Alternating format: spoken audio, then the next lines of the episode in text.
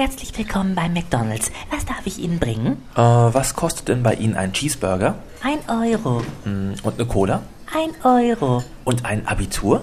Ein Euro. Ja gut, äh, dann hätte ich gern einen Cheeseburger, eine Cola und ein Abitur. Äh, hier wäre ein 5-Euro-Schein, bitteschön. Okay, dann kriegen Sie drei Euro zurück. 3 Euro zurück? Ähm, Moment, ich habe mir das anders überlegt. Äh, Lassen Sie einfach das Abitur weg. Okay. Oh, da gucke ich lieber nochmal bei Aldi, ob die nicht gerade ein Abi im Angebot haben. Dübels Geistesblitz.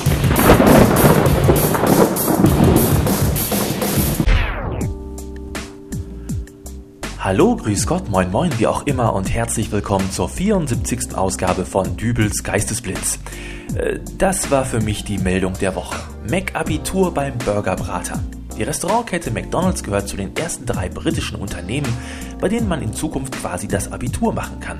Also reiht sich das amerikanische Frikadellenbrötchen-Imperium nun ein in die Schar jener lustigen Gewerbe, die völlig abseits ihres Kerngeschäfts noch andere Dinge anbieten. So wie es an der Tankstelle außer Benzin auch Brötchen, bei Chibo neben Kaffee auch noch Regenjacken und im Discounter um die Ecke Aktionstage gibt, wo man plötzlich beispielsweise eine Kettensäge kaufen kann.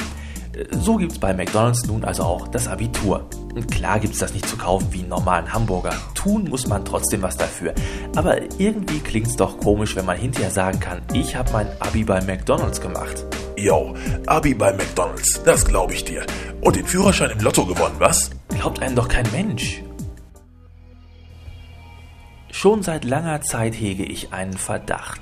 Mein Nachbar hasst mich. Keine Ahnung, woran das liegt. Ich meine, ich bin doch ein guter Nachbar. Ich spiele meine Musik immer auf Zimmerlautstärke und wenn ich ihn mal im Hausflur treffe, dann, dann grüße ich ihn auch immer freundlich und auch sonst kann er sich doch eigentlich über nichts beklagen. Letztens habe ich sogar mal ein Paket für ihn angenommen, weil er nicht zu Hause war. Sowas macht ja schließlich auch nicht jeder. Gut, ich habe vergessen, ihn zu benachrichtigen, dass ich das Paket angenommen habe, aber jeder macht mal Fehler, oder? Außerdem fand ich den Plasma TV in dem Paket recht schick und äh, der machte sich auch ganz prima in meinem Wohnzimmer. Zumindest so lange, bis der Nachbar einen Monat später bei mir anklingelte. Er erzählte was von wegen, er hätte sich beim Paketzulieferer erkundigt und äh, dort hätte man ihm gesagt, dass ein Herr Dübel so freundlich gewesen wäre, die Lieferung anzunehmen.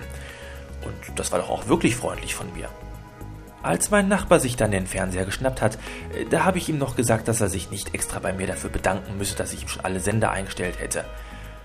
Hat er auch nicht getan. Aber ich denke mal, er hat es mir irgendwie übel genommen, dass ich ihm nichts von dem Malheur mit der wassergefüllten Blumenvase erzählt habe. Gott, ich habe halt gern frische Blumen auf dem Fernseher. Und wenn so ein bisschen Wasser ins Gerät läuft, äh, ist das doch auch gar nicht weiter schlimm. Solange der Fernseher nicht eingeschaltet ist.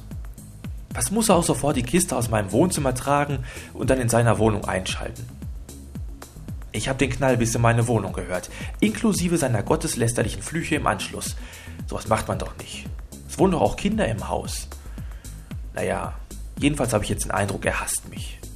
Gestern Morgen wollte ich die Post reinholen, da fand ich äh, die Kopie eines handgeschriebenen Zettels in meinem Briefkasten. Sie wollen in den Urlaub und wissen nicht wohin mit Ihrem Haustier? stand da drauf. Dann melden Sie sich doch einfach mal bei mir. Toll, dachte ich. Da hat jemand eine Tierpension eröffnet. Das ist doch mal eine Marktlücke. Aber dann stutzte ich, denn unter dem Text da stand meine Adresse und mein Name. Aber das war nicht meine Handschrift. Das müsste ich wissen, weil die kenne ich. Obwohl die Schrift auf dem Zettel, die kannte ich auch.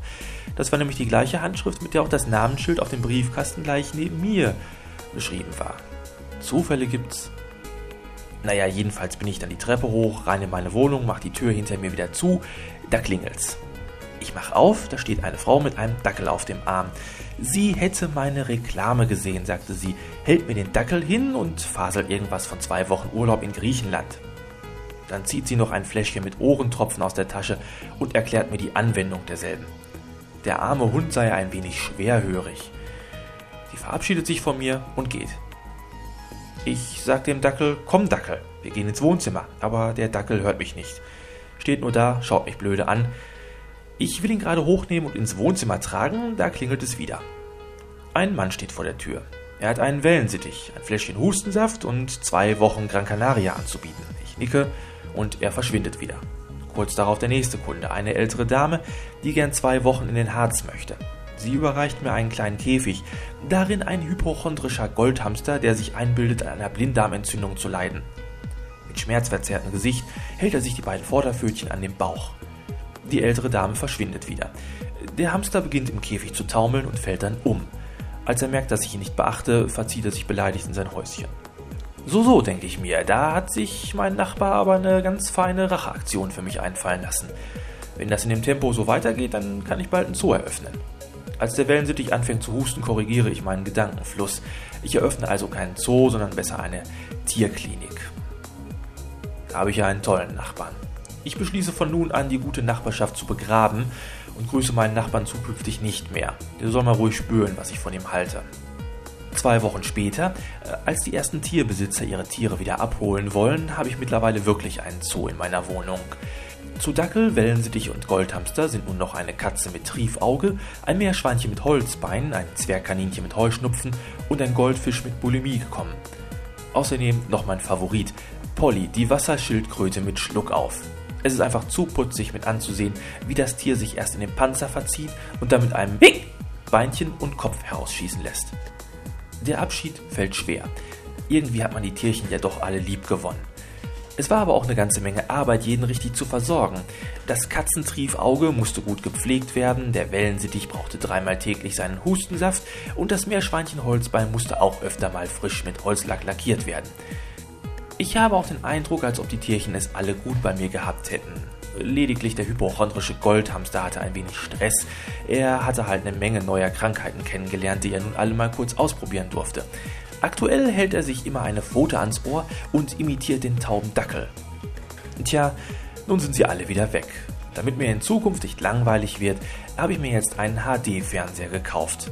Das macht bestimmt Spaß, sich mal ein paar Tierdokumentationen drauf anzuschauen. Ich habe bei der Bestellung aber extra angegeben, dass das Gerät nur an mich persönlich ausgeliefert werden darf. Heutzutage kann man ja niemandem mehr trauen.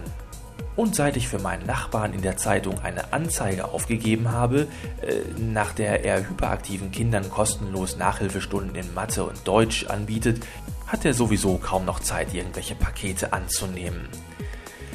Ja, Nachbarschaftshilfe, das ist schon was Tolles. Herrliche Zeiten für Nichtraucher sind angebrochen. Überall kann man jetzt hingehen und muss sich keine Sorgen machen, dass man völlig verqualmt wieder nach Hause kommt. Das ist doch toll, oder? Obwohl einige Kneipen gibt es ja doch noch, wo gequalmt werden darf. Und selbst für Nichtraucher sind die teilweise attraktiver als die, wo das Rauchen verboten ist. Da, wo sonst am Stammtisch die alten Herren ihre Pfeifchen geschmaucht haben, äh, sitzen plötzlich Mutti und Vati samt den Zwillingspärchen Malte und Sören und machen Pause, weil sie gerade mit dem Fahrrad eine kleine Tour am Wochenende machen. Das hat dann mit Kneipenfeeling alles relativ wenig zu tun. Und so verirrt sich halt auch der eine oder andere Nichtraucher in ein Raucherlokal, weil er ganz einfach keine Lust auf kreischende Kinder und genervte Mutis und Vatis hat. Aber so wie Raucher früher in einem Restaurant Rücksicht auf Nichtraucher nehmen mussten, sollte es in solchen Fällen auch andersrum gelten. Nur mal so der Gerechtigkeit wegen. Äh, entschuldigen Sie, ich sehe, Sie sind noch beim Essen. Würde es Ihnen was ausmachen, wenn ich nicht rauche? Bitte was? Naja, ich bin mit dem Essen fertig und wissen Sie, nach so einem leckeren Schnitzel, da rauche ich mir mal ganz gerne keine. Sie wollen sich jetzt hier keine Zigarette anstecken, obwohl ich noch beim Essen bin? Nur wenn's recht ist. Nein, nein, ist es nicht. Es ist mir überhaupt nicht recht. Wofür gibt es in Ihrer Meinung nach diese Unterteilung von Raucher- und Nichtraucherrestaurants? Damit Sie hier einfach so mit Ihrer guten Luft den ganzen Raum verpesten? Mein Gott, nun stellen Sie sich doch nicht so an. Während des gesamten Essens habe ich nun eine ganze komplette Schachtel weggepafft. Jetzt will ich mir einmal keine rauchen und frage noch höflich und Sie machen gleich einen Aufstand. Ja, mit gutem Recht. Äh, Herr Ober, Sie wünschen? der Herr hier will sich keine rauchen. Oh, kleine Ausnahme wird doch wohl gestattet sein. bedauere, ich muss Sie bitten, das Lokal zu verlassen. Für Nichtraucher haben wir extra draußen vor der Tür keine Aschenbecher hingestellt. Gut, okay, hier ist das Geld fürs Essen, Trinkgeld gibt's keins. Ich gehe dann jetzt, aber eins sage ich Ihnen, das war das letzte Mal, dass Sie mich hier gesehen haben. Hoffentlich. Es tut mir wirklich sehr leid, der Herr, aber dies ist nun mal ein Raucherlokal. Ja, wiederschauen. So ein Saftladen. Na du, haben sie dich auch zum Nichtrauchen rausgeschickt? Ach, dieses Lokal ist wirklich das Letzte. Wenn ich was nicht leiden kann, dann solche spießigen Proleten. Da gebe ich dir voll recht, Mann. Zimmer, hast du gerade zufällig keine Zigarette dabei? Ach, und Schnorrer kann ich noch viel weniger leiden. So, genug für heute. Äh, ich brauche jetzt nämlich auch erstmal eine Pause, um mir keine zu rauchen. Für euch gibt es aber jetzt zum Abschluss noch My American Heart mit Boys Grab Your Guns. Und ich wünsche euch jetzt noch eine entspannte Woche. Auf jeden Fall bis nächste Woche. Euer Dübel und tschüss. You filled us with frustration. You could have.